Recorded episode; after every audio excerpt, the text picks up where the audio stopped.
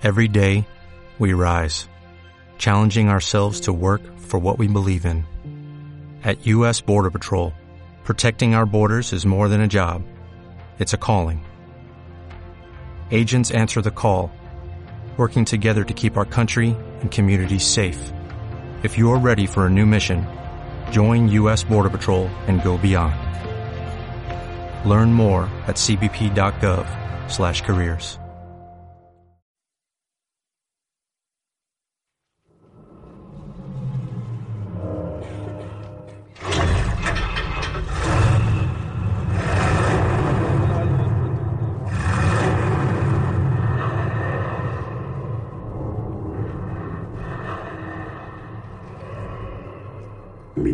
nombre es Max.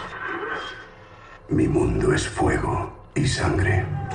¿Por qué hacéis daño a esta gente? Es por el combustible, imbécil. Guerras por el combustible. Matamos por gasolina. El mundo se está quedando sin agua. Se libran guerras por el agua. Guerras por el agua.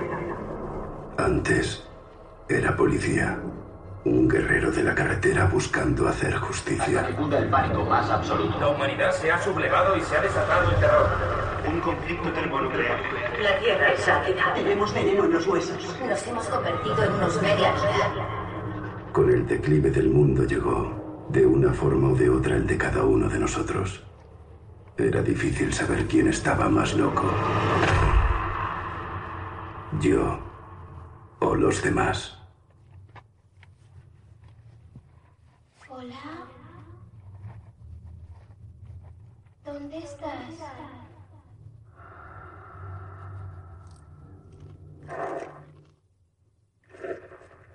¿Dónde estás, Max? Ya están aquí de nuevo, hurgando en la materia negra de mi cerebro. Ayúdanos. Prometiste ayudarnos. No dejo de repetirme que no pueden tocarme. Hace mucho que están muertos. Hola y bienvenidos a otro programa de Cine por Momentos. Ni que decir tiene que la película de la que vamos a hablar hoy ha sido la gran sorpresa para muchos de nosotros, la mayoría de los cuales no esperábamos mucho ni nada tan bueno. He podido ver dos veces esta película, una solo el mismo día del estreno, me fui al cine a las 4 de la tarde y dos semanas después la he vuelto a ver junto a Emilio Gerardo, Emilcar y Ger7 respectivamente, dos grandes podcasters y amigos. Un placer enorme poder disfrutar de, de nuevo de esta película junto a uno de los creadores de 00 Podcast, uno de los programas más grandes sobre cine y que junto a Fuera de Series y Emilcar FM fue clave inspiración para mi comienzo en el mundo del podcasting. Y ahora que ya hemos terminado con la exaltación de la amistad y todo eso, vamos al tema. Hoy en Cine por Momentos vamos a hablar sobre Mad Max Furia en la carretera, una promo de la franquicia y volvemos en unos segundos.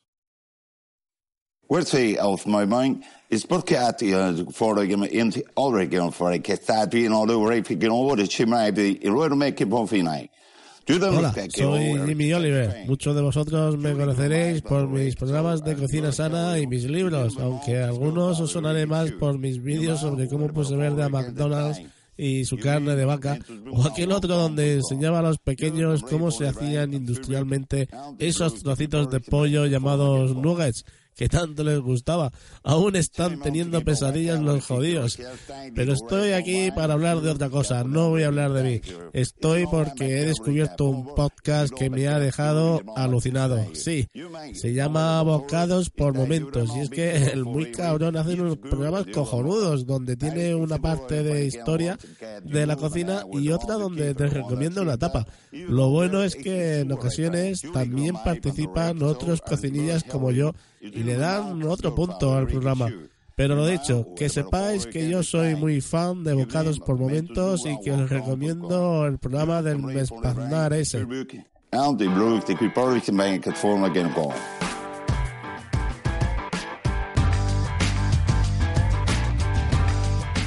Bocados por Momentos es un pequeño y personal podcast en el cual te iremos contando una parte de la historia de la cocina o de un producto junto a una pequeña receta de una tapa. Si quieres participar en el programa, solo tienes que mandarnos ese pequeño audio a bocados.com. Si quieres ponerte en contacto con nosotros, puedes hacerlo en arroba bocados por momento, con una X en lugar de un por. Mandarnos un comentario o un audio comentario a bocados.com. También puedes encontrarnos en nuestro blog pormomentos.com.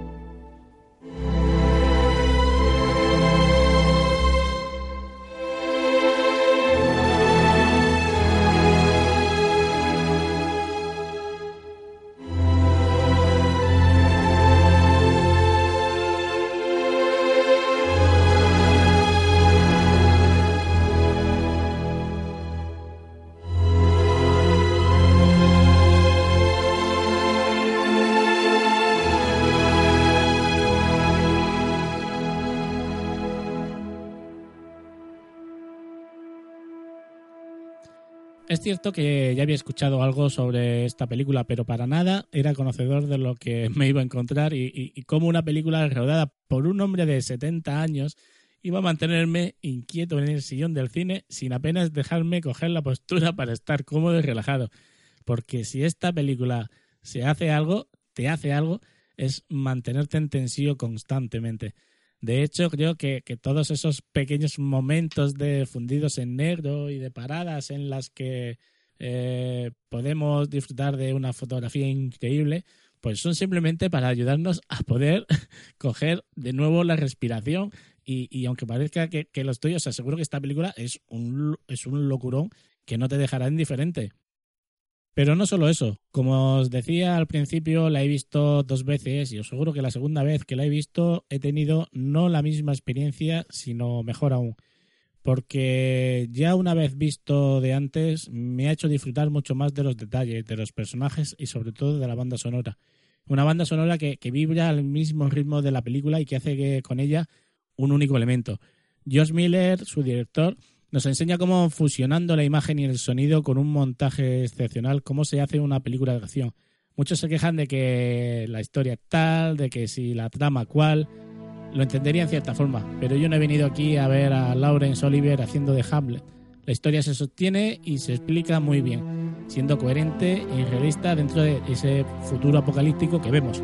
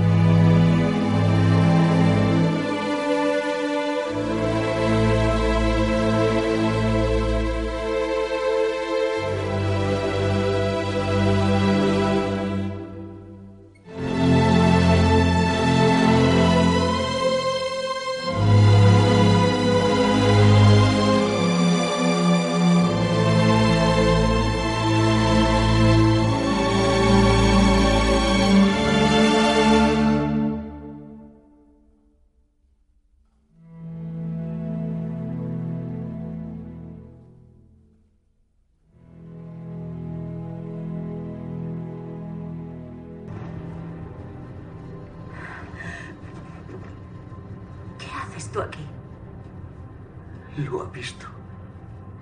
Lo ha visto todo. Mi bolsa de sangre conduciendo el camión que la ha matado.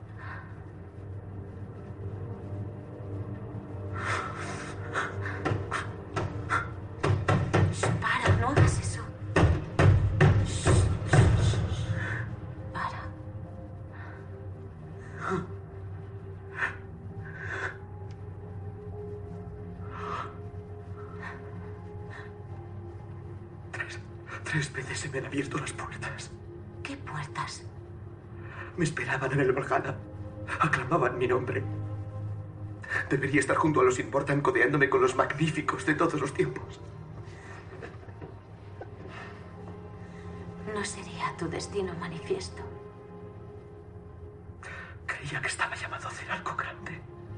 He conducido un vehículo de persecución. Hasta Larry y Barry dejaron de morderme la tráquea un tiempo. ¿Quiénes son Larry y Barry? Mis amigos. Larry y Barry. Si ellos no acaban conmigo, lo harán las fiebres nocturnas. Pero aquí prima una cosa, y es el entretenimiento. Este director nos ofrece algo que, que, muchos otros solo nos han dado durante los 30 o 40 minutos finales de sus películas durante dos horas. Esas historias finales que nos mantiene atentos, nerviosos y expectantes en la mayoría de las películas de acción, pues este director nos los da tras cinco minutos de presentación. Y así durante casi dos horas más, que es lo que dura la película. George Miller, el director, fue también director, guionista y productor de su ópera prima Mad Max, una película que en 1979 tuvo un éxito casi internacional. Digo casi porque fue conocida en casi todas partes menos en Estados Unidos, motivos por el cual su segunda película, Mad Max, El guerrero de la carretera, no fue editada como Mad Max 2 en Estados Unidos, ya que la primera película, por una razón allí, pues no la conocía ni el tato. Poco más podemos decir de este editor, salvo que aparte de estas películas, pues también dirigió la, bueno, la segunda y la tercera parte de Mad Max, conocida también por La Cúpula del Trueno, y de la que tenemos que matizar que fue codirector, o también conocido como director de la parte buena de la película, ya que la parte chunga, la de los niños, que, que no tiene fuste ni sentido, fue obra de otro director que tuvo que sustituirlo debido a que, a que tuvo que dejar el rodaje por la depresión que sufrió tras la muerte de un amigo suyo. A partir de ahí lo vemos trabajando en, y ahora os vais a sorprender de lo que de los que ya habéis visto la película, eh, lo hemos visto trabajando en las dos ediciones de Babe, el cerdito valiente, y las dos versiones de Happy Feet. Sí, la del pingüino ese que le daba por bailar. Algo que te deja con los ojos como platos una vez que, que puedes ver cómo un tío de 70 años es capaz de rodar esta, hasta el momento, última película de Mad Max y darles un zas en toda la boca a todos estos directores noveles y no tan noveles mientras les dice a ver si aprendéis a hacer putas películas de acción. ¿Estás herido? Estás sangrando. No es su sangre. ¿Qué es esto? Es leche materna.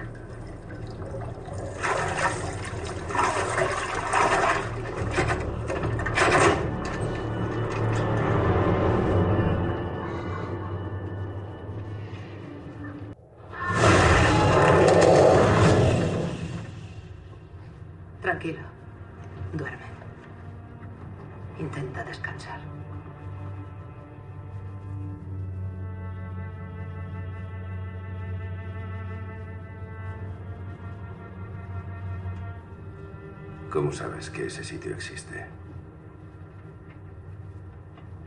Nací allí. ¿Y por qué te fuiste? No me fui. Me sacaron de allí de niña. Me robaron.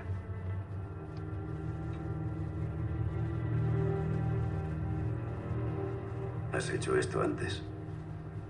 Muchas veces. Pero nunca en un camión de guerra. No me veré en otra como esta. ¿Y ellas? Buscan esperanza. ¿Y tú?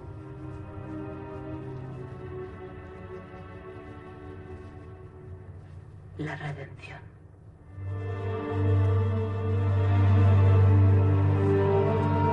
Durante esta película podemos ver cómo prosigue la vida de, de Max Rokatansky y cómo su vida se cruza con una tribu que, que domina una zona desértica mediante el control de la población y el único agua que hay en las proximidades, y de cómo su única excavatoria se ve sujeta a poder ayudar a una increíble y maravillosa Charlize Theron en esa huida hacia una tierra lejana de donde procede y en la cual espera poder mantener a salvo a las mujeres que ha rescatado del jefe de la tribu, Immortal Joe, interpretado por Hugh Keays-Byrne y que curiosamente es el mismo actor que interpretó al enemigo de Mad Max en la primera entrega de 1979 y también junto a Nicholas Hall, al que hemos visto en las dos últimas ediciones de X-Men haciendo el papel de bestia y que aquí entre que lleva la cabeza rapada y la locura que lleva encima, pues está casi irreconocible. Una película que no te dejará indiferente y que te hará sentir vibrar en tu asiento cada vez que la veas. Yo os digo que a mí la segunda incluso me ha gustado mucho más, o por lo menos la he disfrutado muchísimo más. Solo espero que la disfrutéis tanto o más que yo. Hasta otro programa.